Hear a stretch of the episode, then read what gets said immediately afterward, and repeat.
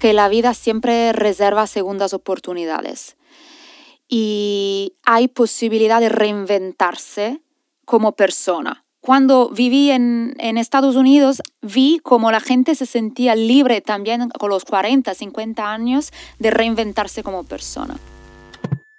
Las palabras justas en el momento indicado, con una pequeña piña en la cara.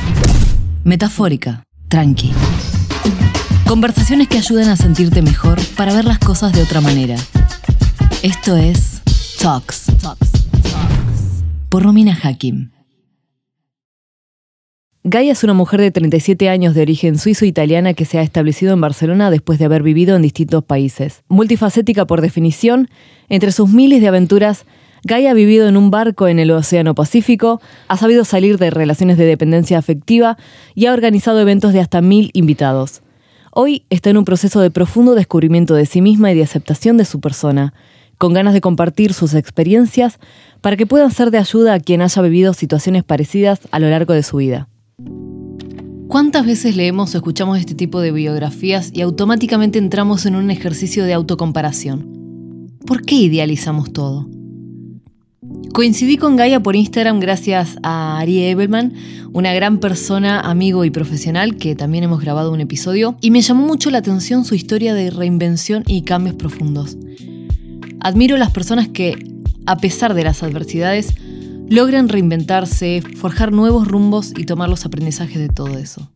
No está exento de muchas dudas, miedos, lágrimas y sentir que algo te falta o que estás haciendo las cosas mal. Pero estas historias son las que más me interesa compartir y es la razón por la cual existe el podcast.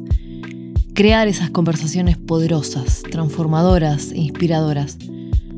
Esas donde puedas llevarte algo que sea la semilla de una nueva forma de pensar, de una herramienta que hasta ahora no conocías, un nuevo deporte, terapia, libro, e ir acercándote un poquito más hacia tu versión más expandida, más real a vos mismo o misma. No estamos en esta vida para caretear que estamos bien. No podemos ser un cotillón 24/7 ni creer que la vamos a tener clara siempre. Pero, en los momentos más oscuros, es necesario buscar herramientas que te ayuden y darte el espacio para encontrar la respuesta.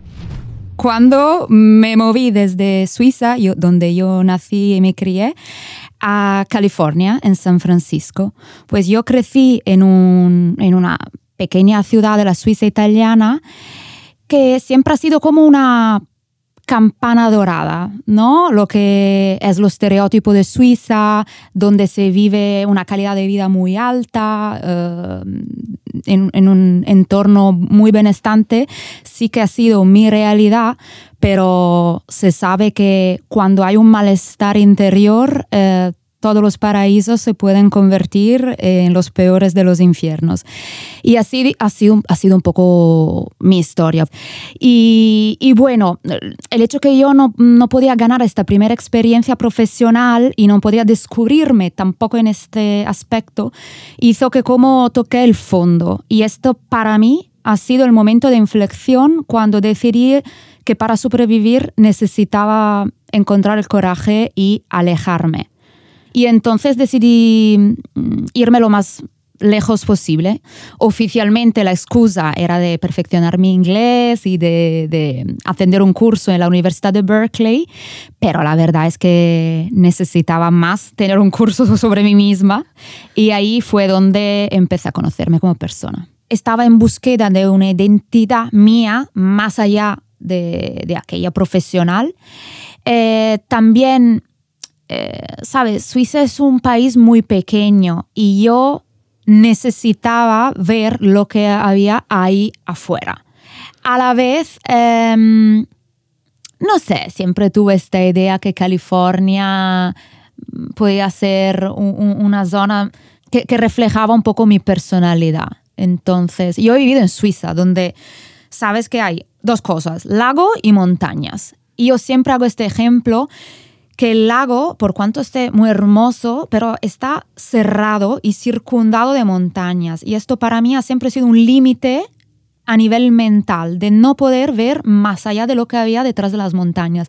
Y el océano es lo contrario, el infinito, ¿no? Eh, la posibilidad de mirar al horizonte y no saber lo que hay más allá. Entonces, este ha sido el contraste que yo necesitaba. A veces simplemente necesitas tirar todo al carajo y apretar F5 a la vida para empezar de cero. ¿Por qué no? Pero para ello, tenemos que armarnos con un kit de recursos para enfrentar a los nuevos cambios.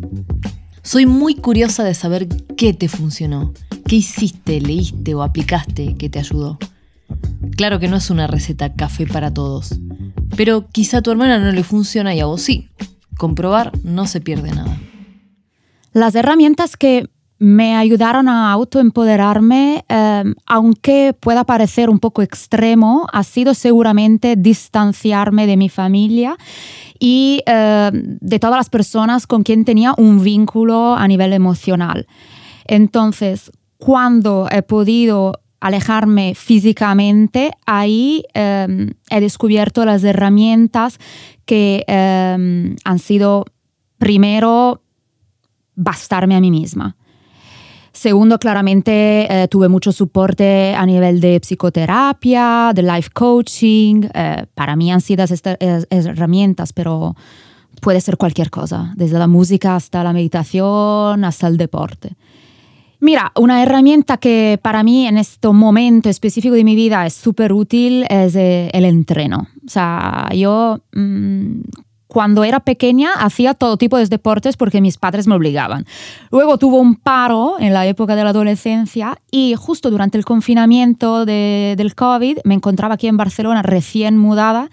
Estaba en mi casa sola, ya tenía 34 años y dije, tengo que hacer algo para luchar contra la fuerza de gravedad. Estoy cayendo en el suelo. Y empecé a entrenar. Aún recuerdo que la primera vez que hice 20 minutos de calentamiento ya estaba muerta y ahora se ha convertido en una de las motivaciones más grandes del por qué yo me voy eh, a, a, dormir pronto por la tarde y me despierto pronto por la mañana. Uf, coincido con entrenar. Es que ya no es por motivos estéticos ni siquiera. Obvio quieres estar linda, linda, pero el mayor beneficio impacta sobre tu salud física y sobre todo mental a corto y largo plazo. Siempre cuento que hubo una época que tenía un trabajo full time que detestaba. Iba en contra de todos mis valores, pero pagaba las cuentas y en ese momento lo necesitaba. Y mi único refugio casi fue entrenar. Me despertaba a las 6 de la mañana para hacer una vez a la semana yoga, usaba el horario del almuerzo que eran dos horas para salir a correr un poco, y cuando marcaban las 19.01 en punto, yo ya estaba en la puerta con todo recogido, todo guardado para irme al carajo a despejarme, a ver amigos, a reírme y disfrutar sudando, claro.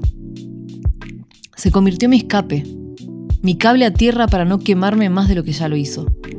Desde los 12 años que entreno o hago actividad física siempre con distintas disciplinas, pero no fue hasta comprometerme, encontrar las actividades que más disfrutaba y a la vez me desafiaban que lo usé como mi refugio. He logrado desafiarme a nivel físico como nunca he podido, y sobre todo ser ejemplo de mí misma, ya que tampoco tenía familia o amigos directos que entrenaran o le dieran importancia. Eh, los aprendizajes de vivir en muchos países para mí han sido varios.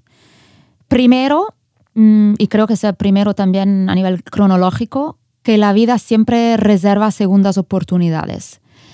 Y hay posibilidad de reinventarse como persona esto sí que me ha costado un poco porque especialmente en Europa donde crecemos con la idea que hay que tener un camino lineal, que tienes que estudiar y hacer una profesión que esté coherente con lo que has estudiado y tal y tal. Luego, cuando viví en, en Estados Unidos, ahí sí que vi cómo la gente se sentía libre también con los 40, 50 años de reinventarse como persona.